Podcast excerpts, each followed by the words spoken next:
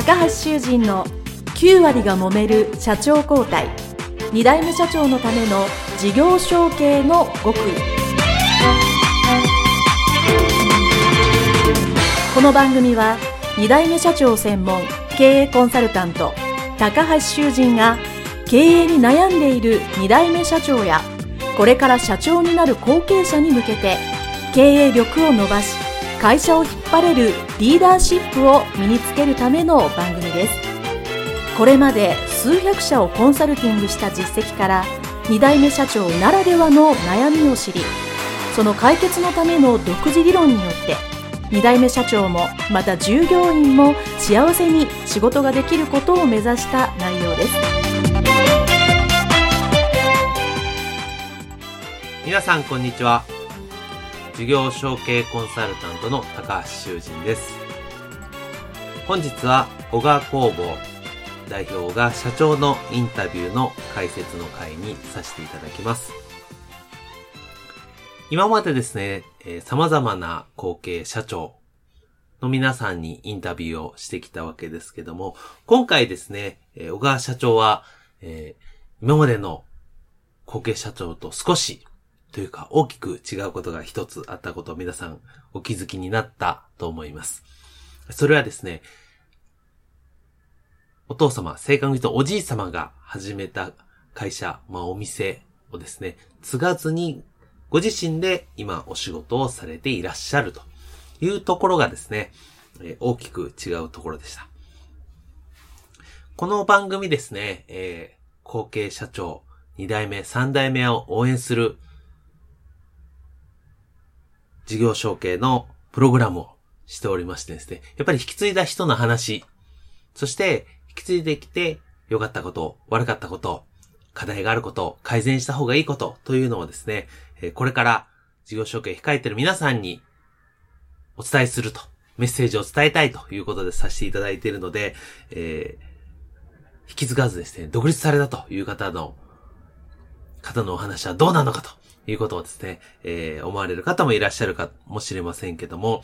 えー、この小川社長ですね、お聞きいただいたらわかる通りですね、えー、ご自身としてはいつか会社、そのお店をですね、継ごうかなというふうに思っていたわけですけども、えー、最終的に、えー、ご自身の決断でですね、今の仏壇の清掃業ですね、に、えー、なられたというお話だったかと思います。で、その中でですね、えー、皆さんに、えー、お考えいただきたいことはですね、えー、もちろん私、こういう仕事をしておりますし、自分もそうですから、会社へ引き継いだ方がいいという前提というかね、そういう思いは持っているんですけども、やはり、事業そのものが立ち行かない場合、会社を引き継がずに自分で独立するという選択肢も考えていいかなという意味で、えこのインタビューをですね、え皆さんに聞いていただければと思います。えというのもですね、え小川社長の、えおおじい様が始められて、お父様がされたお店というのは本当に昔ながらの地域の商店街の小売業ですので、えその当時はですね、非常にいい、え時代もあったかと思います。えところがですね、えもう皆さん、全国各地で、えー、お気づきというかね、もう目に、目の当たりにされてると思いますけども、商店街、地域の小さい小売店っていうのは非常に経営は苦しい、立ち行かない、そして商店街ももうシャッター街になっているという、たくさんあります。えー、そのようなですね、えー、現状の小売店を引き継ぐというのはやはりかなり大変です。えー、まあ私もですね、えー、もともとうちの会社は、婦人服小売店を、えー、複数やっていたものですし、その、まさにその商店街の中に、インタビューの中にも話しましたけど、賑やかな商店街の中にあってですね、非常にいい時期もたくさんあったんですけども、えー、結局は今ですね、もう本当にシャッター商店街になってしまって、えー、とてもビジネスとしては立ち行かない。という状態になりました。ですから、えー、その事業そのまま続けるというのができる業種であったり、業態であったりするのもあると思いますけども、やはり、長く続けば続くほど、社会の変化に対応できないというか、社会の変化的にもう生き残れない業種、業態ってもたくさんありますね。私もコンサルをしてて、えー、よ、あの、あるんです。もちろん小売業もそうですし、えー、ガソリンスタンドも多少多かったんで、ガソリンスタンドもそうですよね。えー、酒屋さん、米屋さんみたいな、そういうところも全部そうです。えー、スーパーですね、えー、地方のスーパーもそうでした。えー、あと、部品とかですね、製造業であってももう今必要ない部品っていうのはたくさんありますそれで作れなくなったっていうのもたくさんあります。で、そこで私がお伝えしたいことは、えー、事業をですね、そのまま続けることっていうのは、ずっとは難しいと思うんです。ただし、会社を続けることはできると思うんですよね。えー、そこに会社がある以上ですね、そこにお勤めの方がいらっしゃったり、もしくは家族だけでやっていたとしてもですね、えー、お取引がある企業さんもあるし、お客様もいるわけです。その人たちをどういうふうに、えー、その業種を辞める、もしくは変えるとしても次に活かすかというのを考える。そういうことがですね、え、後継者の代替わり、事業承継のタイミングとしてですね、考えるいい時期だと私も思います。で、その時にですね、必ず役に立つのがですね、えー、私のこれは持論なんですけど、やっぱり後継者っていうのはですね、いい社長にある DNA を、えー、持ってるということですよね。持ってるもしくは知ってるということですよね。えー、中小企業の、えー、経営者の子供たちはですね、当然普段から自分の父親、もしくは母親を見てですね、中小企業の経営者っていうのはこういうことを考えて、こういう行動してやるんだというのをですね、えーその言動とか行動とか、そういうのをですね、肌感覚で知っていることがあります。それはですね、えー、大いなる経験の一つだと思うんですね。何も知らずに、えー、周りにそういう創業、もしくは経営者の方が全く何も知らないままですね、独立するよりもはるかに、そういう知識、知恵があるというふうに私は考えます。もちろん、その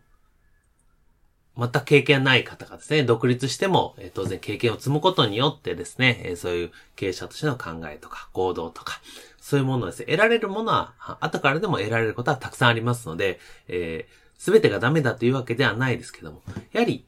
後継者、後継社長の方はですね、そこは少し先に経験してるというのはですね、少しいいプラス材料だと私は思っています。あとはですね、やはり、えー、今の時代も、やはり昔の時代もそうなんですけども、中小企業の経営者っていうのは当然自分の会社の経営だけではなく、やっぱり地域、もしくは周りの方への、えー、恩返しっていうのをですね、えー、されています。えー、小川社長もですね、えー、小さい頃のお父様のイメージどうでした？って言ったらですね、まあお祭りを取り仕切ってるような感じでしたね。もちろん、それも、えー、純粋に楽しいっていうのはありますけども、やっぱり街で商売しているものの恩返し、があったと思います。やっぱり地域に貢献して地域を活性化したいというのはですね、えー、中小企業、地に足をつけた経営をしているものはですね、常に考えるものなんじゃないかなというのはですね、これは、えー、普遍だと思いますよね。えー、今やっぱりこの平成ももう終わりかけておりますけども、20世紀になっても、やっぱりローカル地域密着でしっかりビジネスをするっていうのは中小企業の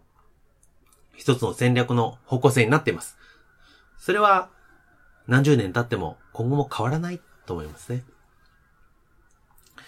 その考えがあるというのはやはり、この小川社長のお話の中でも端々に感じれるのですね。そういうとこ知っていただければなと思います。と同時にですね、やはりこの小川社長がおっしゃっていた自分で仕事を始めると、やりがいがある。仕事をして楽しい。お客様から喜ばれた時が何よりにも嬉しいというのはですね、えー、これは、そうですね、自分でお仕事を始めた人は全員感じることですね。えー、逆に、完成した会社ですね、そのまま引き継いだ、えー、後継者、後継社長さんにはですね、少し最初は感じにくいことなのかもしれません。会社が続くということは当然そこに顧客がいて、お客様が喜んでもらうから、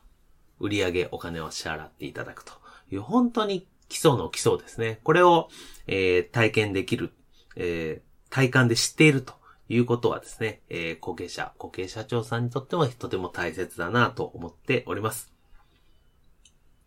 まあ、とはいえですね、えー、すでにある程度の規模の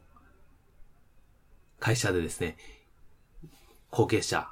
がですね、いきなりそういうこともなかなか感じれないという場合あろうかと思うんですね。こんな時に私は、えー、なんというかというとですね、じゃあそのお客様と直接会えるような、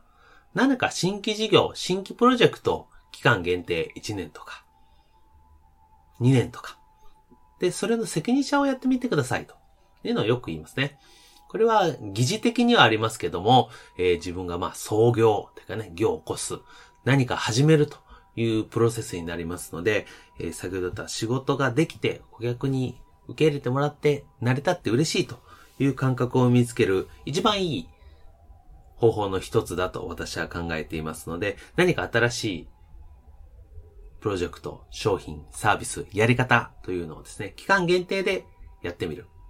えー、重要なのはこの期間限定ということです。えー、組織がですね、えー、固まって形ができてるほどほど、会社ほどですね、何か新しいことをすることに反発ができます。で、この時にですね、それがずっと続くと思うと人間は非常に反発するんですけど、期間限定、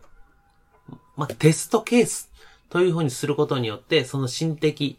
組織のハードルをぐっと下げることができます。